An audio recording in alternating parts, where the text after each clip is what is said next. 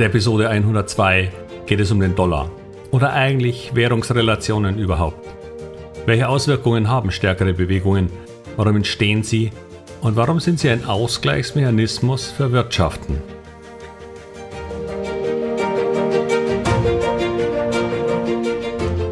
Herzlich willkommen, moin und Servus beim Podcast Aktien verstehen und erfolgreich nutzen. Mein Name ist Wilhelm Scholze. In diesem Podcast erfahren Sie, wie Sie das Instrument Aktie für Ihre Geldanlagen richtig einsetzen und dabei den Großteil der Profis hinter sich lassen können. Wie Sie teure Fehler vermeiden und am Wachstum der innovativsten Firmen der Welt partizipieren. Tipps gibt's viele. Hier geht's ums Know-how. Der Dollar. Und was macht der Dollar? Hieß vor vielen Jahrzehnten ein Buch von André Costolani. Ich weiß, dass ich das irgendwo habe bzw. hatte, nur leider erinnere ich mich nach über 30 Jahren nicht mehr so gut an den Inhalt. Nichtsdestotrotz hätte dieser Titel auch problemlos in unsere heutige Zeit gepasst. Gerade in den letzten eineinhalb Jahren entstand eine Bewegung, die nach langer Zeit wieder signifikanter war. Per se ist eine andere Währung ja kein Asset an sich, nur die Relation zur eigenen Währung macht es im Grunde zum Wert. Allerdings ist nicht der Dollar ausgesprochen stark und damit ein interessantes Investment. Nein, der Euro ist schwach. Jetzt könnte man natürlich sagen, das ist ja nur die Kehrseite der Medaille. Aber hier sollte man den Horizont etwas weiterziehen und dann stellt man fest, dass auch einige andere große internationale wichtige Währungen ziemlich stark gegenüber dem Euro sind.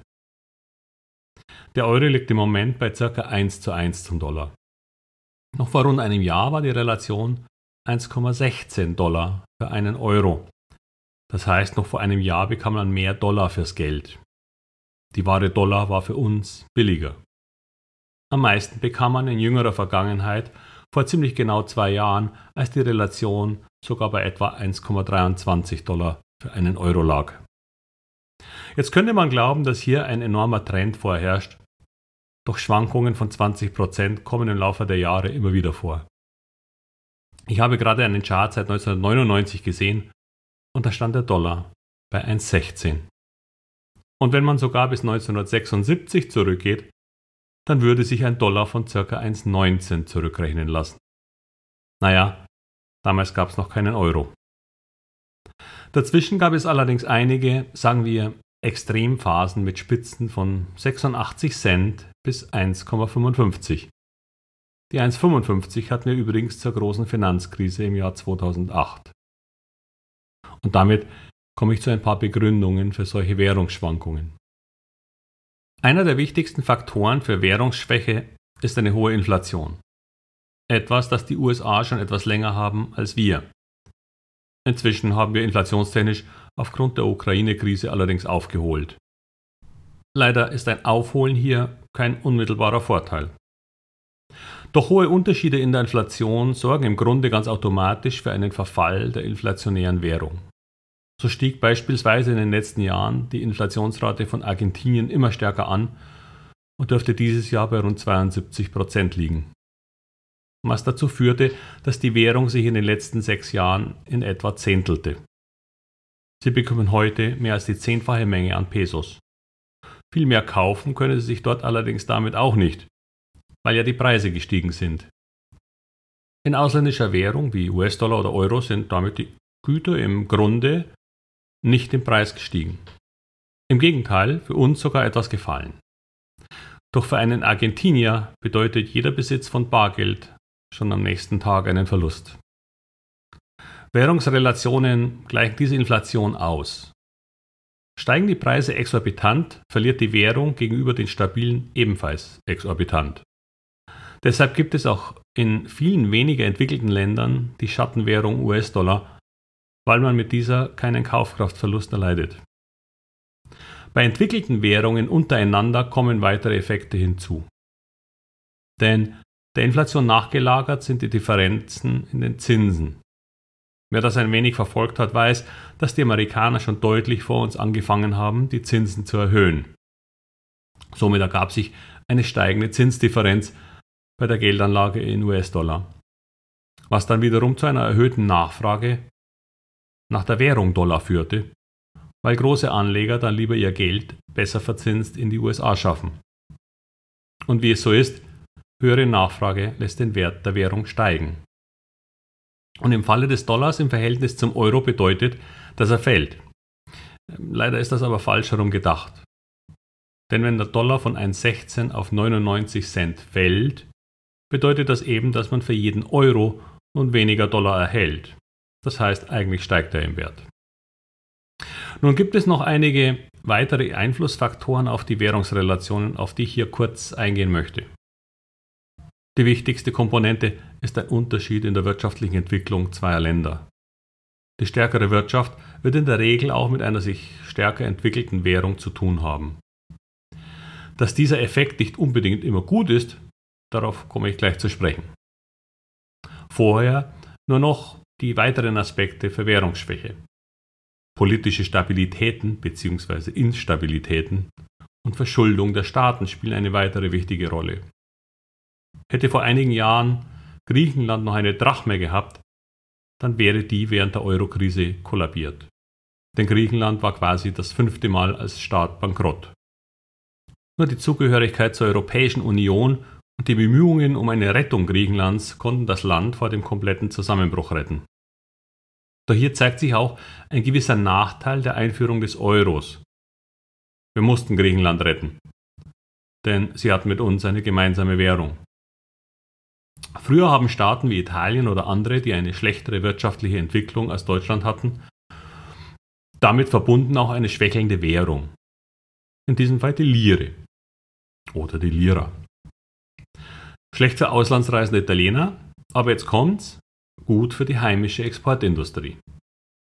Ich gebe mal ein Beispiel und ich hoffe, es ist mir keiner böse deswegen. Deutschland hatte schon immer eine Führungsrolle im Ingenieurswesen und im Maschinenbau. Und so gab es vor rund 30 Jahren gewisse Qualitätsunterschiede zwischen deutschen und italienischen Produkten in diesen Bereichen. Wer die Auswahl hatte, eine qualitativ etwas weniger gute italienische Maschine zu kaufen oder zum gleichen Preis eine deutsche, hätte sich wohl eher für die deutsche Variante entschieden. Gleicher Preis, unterschiedliche Qualität, relativ klare Entscheidung. Wenn jedoch die Währung dieses Landes abgewertet wird und irgendwann die gleichen Maschinen dasselbe wie vorher kosten, dann ist die Entscheidung schon nicht mehr so klar. Denn aufgrund der Währungsschwäche der Lira kostet nun die italienische Variante zum Beispiel nur noch 75% der deutschen Maschine. Nun geht die höhere Qualität mit einem für Ausstehende deutlich höheren Preis einher. Und das kann sehr wohl ausschlaggebend für eine andere Entscheidung werden. Was ist der Effekt? Die etwas schwächere Wirtschaft und die damit einhergehende langsame Abwertung der Währung hilft der Exportindustrie kompetitiv zu bleiben. Währungsveränderungen helfen also sogar. Der Nachteil für die Bevölkerung ist allerdings, dass ausländische Erzeugnisse umso teurer werden. Was allerdings auch wiederum dazu führt, dass mehr einheimische Produkte gekauft werden und damit die Wirtschaft gestürzt wird. Währungen können Länder also unterstützen, sofern sie nicht gleichzeitig von Hyperinflation betroffen sind. Damit komme ich auch gleich auf unsere Märkte zu sprechen. Denn genau dieser Effekt trifft nun auch auf die deutsche Wirtschaft zu. Der Euro schwächelt gegenüber dem US-Dollar, dem Yen und dem Schweizer Franken. Jeder Exporteur, der in Deutschland produziert und nicht gleich alle Rohstoffe selbst importieren muss, verdient nun mehr im Ausland. Warum? Weil ich für jede Maschine, die ich vor einem Jahr für sagen wir eine Million US-Dollar in die USA verkauft habe, nun mehr Euros bekomme. Denn umgerechnet waren vor einem Jahr eine Million US-Dollar ca. 860.000 Euro. Doch nun haben sich die Währungsrelationen auf 1 zu 1 geändert und ich erhalte bei unverändertem US-Preis nun eine Million Euro. Und wenn meine Kosten nicht gleich um 140.000 Euro gestiegen sind, dann kommt sogar ein schöner Teil davon als Gewinn bei mir in der Kasse an. Deutschland ist also Währungsgewinner im Moment. Das gilt übrigens auch für all die Firmen, die in den USA oder Asien in Dollar produzieren. Nur ist der Effekt dann kleiner. Doch alle transferierten Gewinne aus Übersee sind nun in Euro gerechnet mehr wert. Gleichzeitig könnten wir aufgrund dessen sogar die Preise senken, um weiterhin hohe Umsätze dort zu machen, ohne dass deshalb gleich weniger Gewinn übrig bleiben muss. Sie sehen, die Effekte sind schon relevant. Aber es geht um große Bewegungen, die auch noch ein paar Jahre anhalten. Das ist übrigens auch ein Grund für diverse Gewinnrückgänge bzw. niedrigere Gewinne von US-Unternehmen. Denn die haben nun genau den gegenteiligen Effekt, weshalb die meisten Volkswirtschaften eine zu starke Währung überhaupt nicht wünschen. Donald Trump hat das auch immer wieder betont, dass wir Europäer mit unserer Währung spielen würden, um wirtschaftliche Vorteile zu haben. Dazu muss man sagen, dass das Unsinn ist, weil es nicht in der Hand einzelner Politiker, Staaten, Volkswirtschaften oder sogar der USA liegt, die internationalen Währungsrelationen dauerhaft zu beeinflussen. Die Geldmengen, die jeden Tag rund um die Welt bewegt werden, sind einfach viel zu groß. Für letztes Jahr sollen die täglichen Transaktionen bei rund 6,6 Billionen Dollar gelegen haben. Täglich. No way, das zu manipulieren. Wie könnte es weitergehen? Nun, da auch die Europäische Zentralbank anfängt, die Zinsen stärker zu erhöhen und es so aussieht, als ob wir wirtschaftlich gar nicht so stark zurückfallen wie befürchtet, denke ich, dass wir bei der Parität, also dem Verhältnis von ca. 1 zu 1 zum Dollar, mehr oder weniger stagnieren werden. Wie gesagt, 5 Cent hin oder her sind nicht relevant. Die amerikanische Wirtschaft war stark und weit weg vom Krieg, so dass die Währung auch deshalb Stärke gezeigt hat. Doch nun soll, nach dem Willen der Fed, die Wirtschaft langsam ein wenig schwächeln, um die Inflation in den Griff zu bekommen. Die starke Währung selbst hilft ihnen im Moment sogar dabei. Und wenn die Zinssteigerungen dann im nächsten Jahr deutlich langsamer vonstatten gehen, dann gibt es im Grunde auch keinen weiteren Grund für eine sich fortsetzende Stärke des US-Dollars. Andererseits ist Europa auch nicht gerade ein Paradebeispiel für Wirtschaftskraft, so dass es keinen Grund für einen massiven Dreh geben sollte. Und der Krieg ist ja auch noch nicht vorbei. Zwei Dinge hier noch in der Vorausschau. Klar, jede Verschlechterung und Verschlimmerung des Krieges in der Ukraine würde den Dollar stärken, beziehungsweise eigentlich den Euro schwächen. Und eine Wiederwahl Donald Trumps zum Präsidenten hätte natürlich auch Auswirkungen. Denn er würde sich ganz sicher wieder eine schwächere Währung wünschen. Wir werden sehen. Zuletzt noch ein Hinweis in eigener Sache. Die Börsen sind weiterhin in ganz unterschiedlichen Modi. Viele verlieren immer noch Geld mit US-Werten, weil es hier noch immer hohe Tech-Risiken gibt. Viele habe ich immer wieder angesprochen und zuletzt fiel die von mir mehrfach erwähnte Multimilliardenfirma Atlassian um weitere 35 Prozent an einem Tag. Neuer Mehrjahrestiefsstand. Nach wie vor gibt es Unternehmen, deren Preise trotz eines Kursverfalls von 70 oder mehr Prozent noch weit weg von Schnäppchenpreisen entfernt sind. Gleichzeitig gibt es eine Vielzahl Chancen mit sehr positiven Entwicklungen. Verpassen Sie nicht den nächsten Aufschwung. Er wird kommen, nur nicht in jeder Aktie. In wenigen Wochen endet mein Early Bird Rabatt für meine Masterclass Aktien. Jetzt wäre die perfekte Zeit, sich das Know-how zu Aktien in der Tiefe anzueignen. Denn Sie finden gerade in schwierigen Zeiten für jede einzelne Lektion reale Beispiele im Moment. Man kann Börse gar nicht besser lernen als in solchen Zeiten. Wenn alles steigt, wie vor gut zwei Jahren in den Tech-Werten, sieht man häufig gar nicht die Notwendigkeit, sich fortzubilden. Es steigt ja, bis die Ernüchterung kommt. Daher Lernen Sie jetzt in Aktien zu investieren.